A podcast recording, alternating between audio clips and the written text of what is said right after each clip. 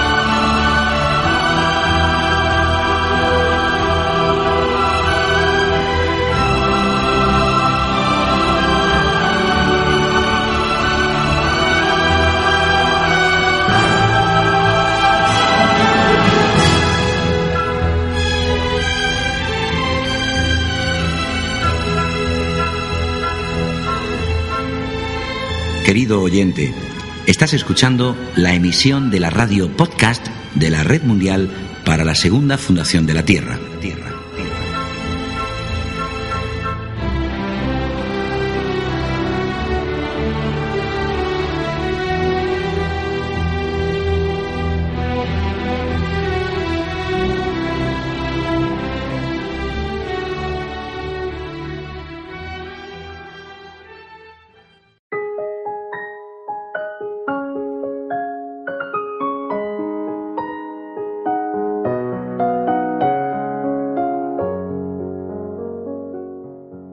Muchos piensan que si las cosas del mundo estuvieran bien organizadas, de tal modo que todos tuviesen lo suficiente, entonces existiría un mundo feliz y pacífico. Pero yo, dice Krishnamurti, temo que esto no será así, si individualmente no hemos comprendido el verdadero significado de las cosas. Dependemos de ellas porque internamente somos pobres y encubrimos esa pobreza del ser con cosas. Y estas acumulaciones externas, estas posesiones superficiales, llegan a ser tan vitalmente importantes que por ellas estamos dispuestos a mentir, a defraudar, a luchar y a destruirnos unos a otros. Hola a todos, bienvenidos a un nuevo programa de la radio de la Red Mundial para la Segunda Fundación de la Tierra. Actualmente se habla de lo mucho que necesitamos una revolución, pero ¿qué clase de revolución es necesaria? Quizás lo que necesitamos es una revolución a todos los niveles, político, social, económico. La verdadera revolución es descubrir al verdadero ser humano, porque aún somos unos desconocidos para nosotros mismos y desde la ignorancia poco se puede hacer para resolver los problemas que nosotros mismos hemos creado. Siguiendo en la línea del programa anterior, continuemos nuestro recorrido por la complejidad de nuestra naturaleza, descubriendo y comprendiendo quiénes somos y qué nos mueve. Comencemos, pues, con este programa.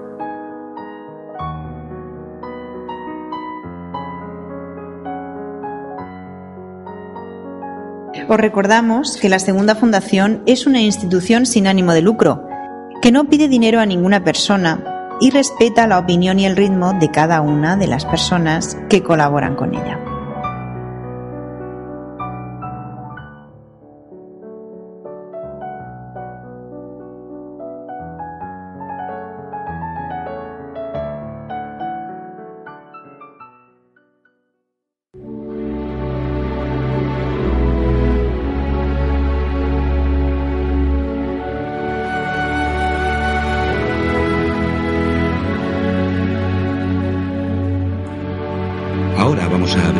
Nuestra sección de sabiduría y conocimiento.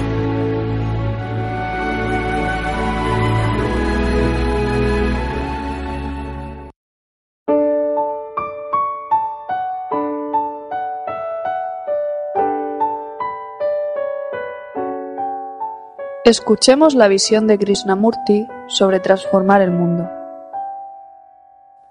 El dolor y la confusión existen siempre en el mundo. Hay siempre en él este problema de lucha y sufrimiento. Llegamos a ser conscientes de este conflicto, de este dolor, solo cuando nos afecta personalmente o cuando está a nuestro alrededor. Los problemas de la guerra han existido antes, pero la mayor parte de nosotros no nos han interesado, porque estaban muy lejanos y no nos afectaban personal y profundamente. La guerra es solamente una manifestación externa de la confusión y de la lucha interna, de odio y antagonismo.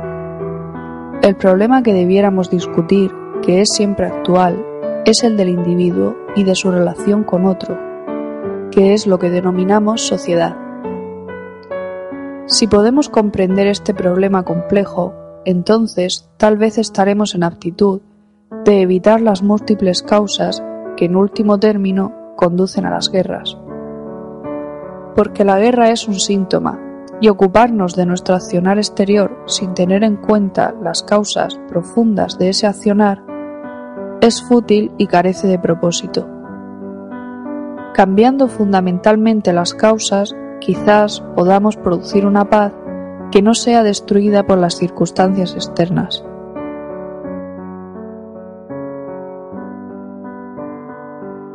La mayor parte de nosotros pensamos que por medio de las leyes, por la simple organización, por el liderato, se pueden resolver los problemas de la guerra y de la paz, incluso otros problemas humanos.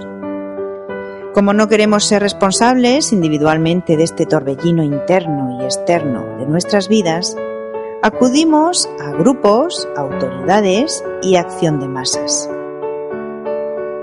Por medio de estos métodos externos, dice Krishnamurti, se puede tener paz temporal, pero solamente cuando el individuo se entiende a sí mismo y entiende sus relaciones con otro, lo cual constituye la sociedad, puede existir la paz permanente.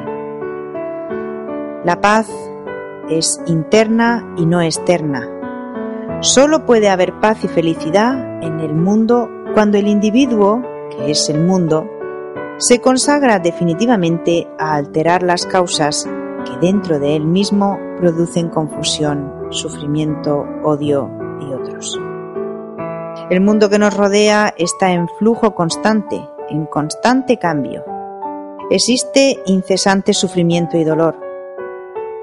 ¿Puede existir paz y felicidad duraderas en medio de esta mutación y conflicto independientemente de todas las circunstancias, esta paz y esta felicidad pueden descubrirse, desentrañarse de cualesquiera circunstancias en que se encuentre el individuo.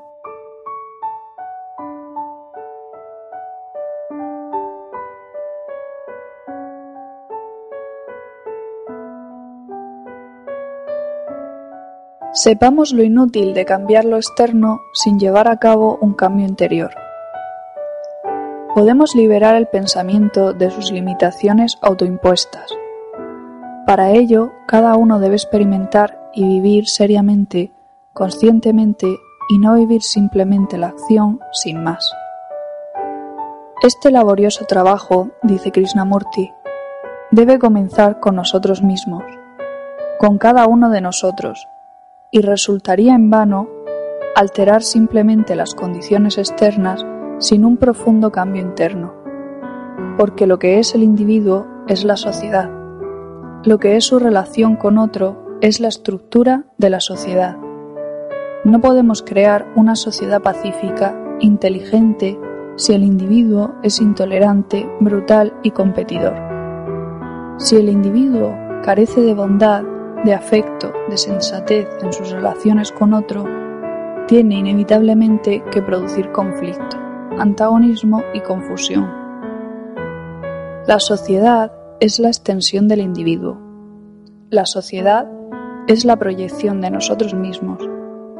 Hasta que comprendamos esto y nos entendamos a nosotros mismos profundamente y nos modifiquemos radicalmente, el mero cambio de lo externo no creará paz en el mundo. Ni le traerá esa tranquilidad que es necesaria para las relaciones sociales plenas. Así pues, sigue diciendo Krishnamurti, no pensemos solo en alterar el medio que nos rodea, el mundo. Sepamos que necesariamente esa alteración debería tener lugar si nuestra atención completa se dirige a la transformación del individuo, la de nosotros mismos y de nuestra relación con otro. ¿Cómo podemos tener fraternidad en el mundo si somos intolerantes, si odiamos, si somos codiciosos, voraces. Si cada uno de nosotros es llevado por una ambición que consume, si lucha por tener éxito, si busca la felicidad en las cosas materiales, es seguro que tendrá que crear una sociedad caótica, cruel, insensible y destructora. Si todos comprendemos y estamos profundamente de acuerdo en este punto, que el mundo es nosotros mismos y que lo que somos es el mundo, entonces ya podremos pensar en cómo producir el cambio necesario en nosotros. Si no estamos de acuerdo en este punto fundamental, sino que simplemente consideremos para nuestra paz y felicidad el ambiente que nos rodea, este asume una importancia inmensa que no tiene, porque nosotros lo hemos creado. Nos apegamos a este ambiente que nos rodea esperando encontrar en él seguridad y la continuidad de nuestra autoidentificación. Y en consecuencia nos resistimos a todo cambio de pensamiento y de valores. Pero la vida está en continuo flujo y en D existe conflicto constante entre el deseo.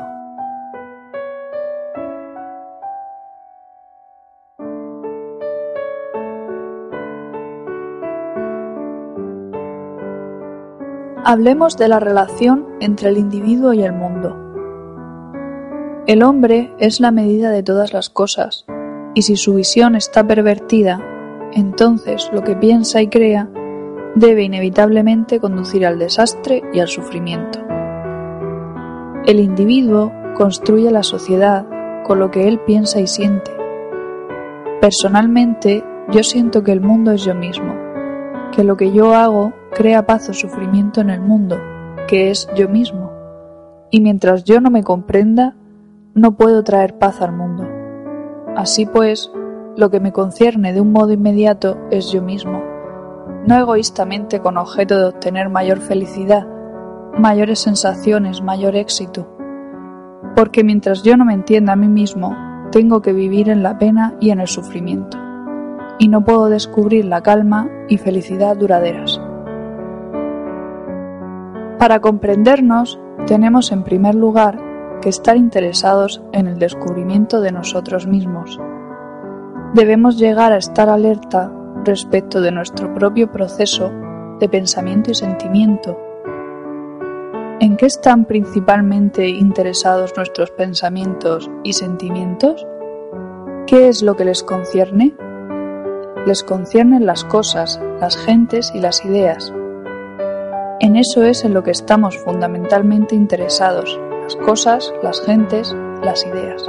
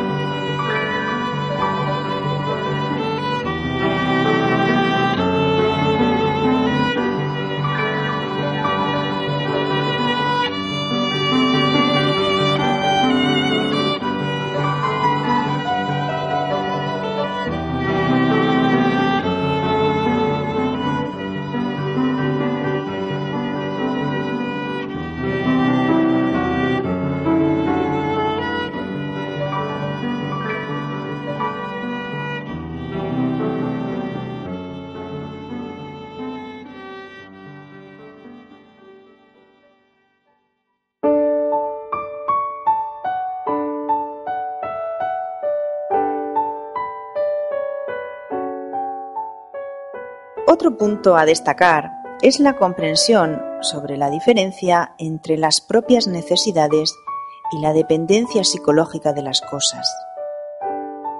Ahora bien, ¿por qué las cosas han asumido tan inmensa importancia en nuestras vidas? ¿Por qué las cosas materiales, la propiedad, las casas, la ropa, etcétera, toman un lugar tan dominante en nuestras vidas? ¿Es porque simplemente las necesitamos? ¿O es que dependemos de ellas para nuestra felicidad psicológica? Todos necesitamos ropa, alimento y morada. Esto es notorio. Pero ¿por qué eso ha asumido una importancia y significación tan tremendas? Las cosas en general, dice Krishnamurti, para nosotros asumen tal valor y significación desproporcionados porque psicológicamente dependemos de ellas para nuestro bienestar. Alimentan nuestra vanidad, nos dan prestigio social, nos brindan los medios de lograr el poder. Las usamos con objeto de realizar propósitos diversos de los que tienen en sí mismas. Necesitamos alimento, ropas, albergue, lo cual es natural y no pervierte pero cuando dependemos de las cosas para nuestra gratificación, para nuestra satisfacción, cuando las cosas llegan a ser necesidades psicológicas, asumen un valor e importancia completamente desproporcionados, y de aquí se origina la lucha y el conflicto por poseerlas y los diversos medios de conservar las cosas de las cuales dependemos. Formúlese cada uno esta pregunta. ¿Dependo de las cosas materiales para mi felicidad psicológica, para mi satisfacción? Si tratáis seriamente de contestar esta pregunta, sencilla en apariencia, descubriréis el proceso complejo de vuestro pensamiento y sentimiento. Si las cosas son una necesidad física, entonces les ponéis limitación inteligente entonces no asumen esa importancia abrumadora que tienen cuando llegan a ser una necesidad psicológica. Por este camino comenzáis a comprender la naturaleza de la sensación y de la satisfacción. Porque la mente que quiere llegar a comprender la verdad debe estar libre de semejantes ataduras. Para liberar la mente de la sensación y de la satisfacción, Tenéis que comenzar con las sensaciones que os son familiares y establecer allí el adecuado cimiento para la comprensión. La sensación tiene lugar y comprendiéndola se asume la estúpida deformación que tiene ahora. Muchos piensan que si las cosas del mundo estuvieran bien organizadas, de tal modo que todos tuviesen lo suficiente, entonces existiría un mundo feliz y pacífico. Pero yo temo que esto no será así si individualmente no hemos comprendido el verdadero significado de las cosas. Dependemos de ellas porque internamente somos pobres y encubrimos esa pobreza del ser con cosas. Y estas acumulaciones externas, estas posesiones superficiales, llegan a ser tan vitalmente importantes que por ellas estamos dispuestos a mentir, a defraudar, a luchar y a destruirnos unos a otros. Porque las cosas son el medio para lograr el poder, para tener gloria, sin comprender la naturaleza de esta pobreza interna del ser, el mero cambio de organización para la equitativa distribución de las cosas por más que tal cambio es necesario, creará otros medios y caminos de obtener poder y gloria. A la mayor parte de nosotros nos interesan las cosas y para comprender nuestra justa relación respecto a ellas se requiere inteligencia, que no es ascetismo ni afán adquisitivo, no es renunciación ni acumulación, sino que es el libre e inteligente darse cuenta de las necesidades sin depender afanosamente de las cosas. Cuando comprendéis esto, no existe el sufrimiento del desprenderse, ni el dolor de la lucha de la competencia. ¿Es uno capaz de examinar y comprender críticamente la diferencia entre las propias necesidades y la dependencia psicológica de las cosas? No podéis responder esta pregunta ahora mismo. Solo la responderéis si sois persistentemente serios y si vuestro propósito es firme y claro.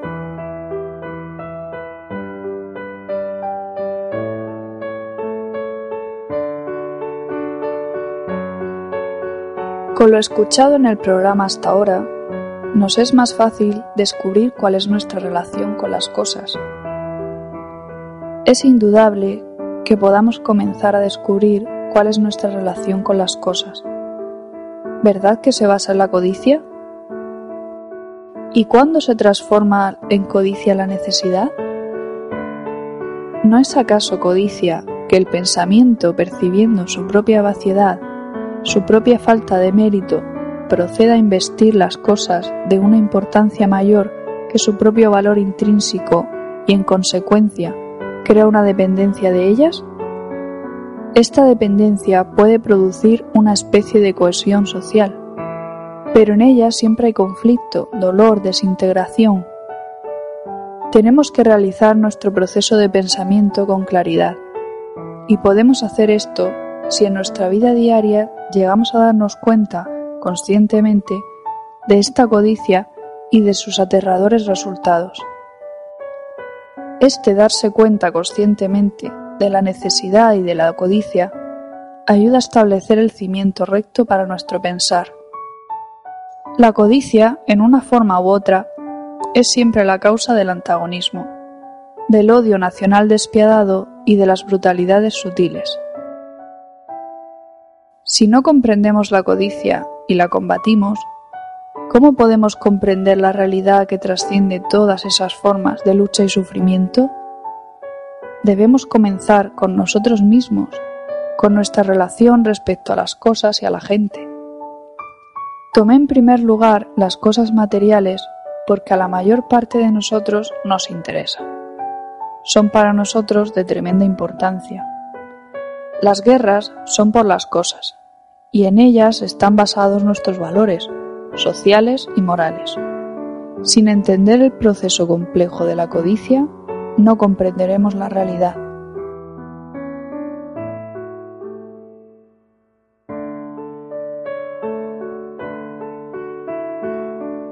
Krishnamurti nos hace hincapié en la sabiduría que conduce a la calma como el principio del cambio. Estamos tratando de pintar con palabras un cuadro de la vida tan completo como sea posible. Debemos entender el cuadro íntegro, la actitud completa hacia la vida y no meramente una parte. No puede haber paz o felicidad en el mundo a menos de que nosotros, como individuos, cultivemos la sabiduría que da por resultado la serenidad. Muchos piensan que sin considerar su propia naturaleza interna, su propia claridad de propósito, su propia comprensión creadora, alterando en cierta medida las condiciones externas, pueden producir paz en el mundo esperan tener fraternidad en el mundo, aun cuando en su interior están atormentados por el odio, por la envidia, por la ambición, etc. Esta paz no puede existir a menos que el individuo, que es el mundo, efectúe un cambio radical dentro de sí mismo.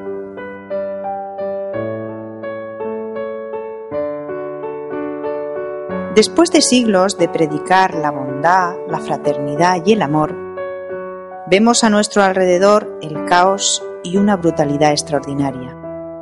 Somos fácilmente atrapados en este remolino de odio y antagonismo y pensamos que alterando los síntomas externos tendríamos la unidad humana. La paz no es una cosa que pueda traerse del exterior, puede solamente venir de adentro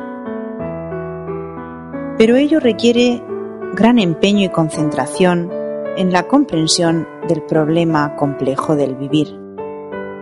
Hemos hablado de la diferencia entre la necesidad y la codicia, de que necesitamos alimentos, ropa y albergue, que esa necesidad se convierte en codicia, en fuerza psicológica que impulsa nuestra vida.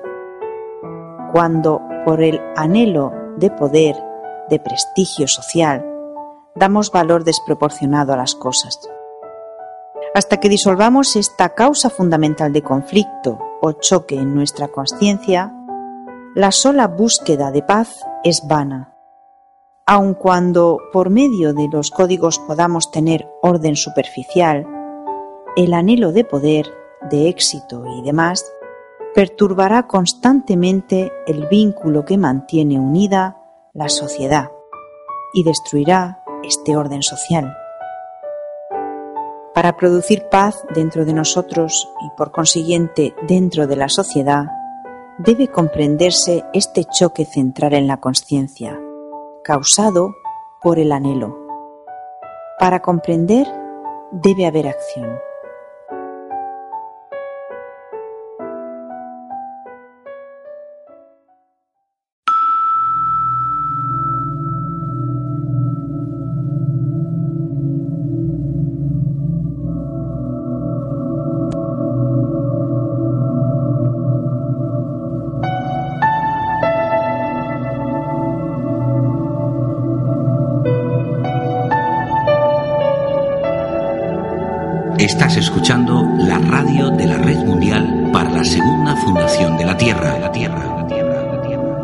www.lasegundafundación.com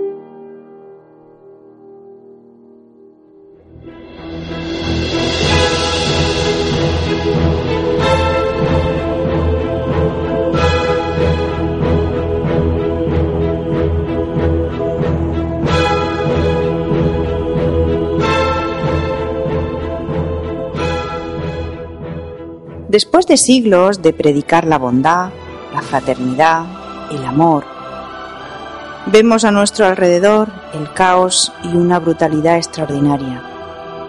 Somos fácilmente atrapados en este remolino de odio y antagonismo y pensamos que alterando los síntomas externos tendríamos la unidad humana.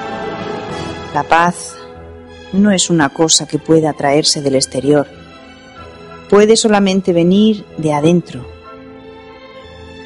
Pero esto requiere gran empeño y concentración en la comprensión del problema complejo del vivir. Amigos, hasta aquí nuestro programa de hoy. Esperamos haya sido de vuestro agrado. Un abrazo para todos.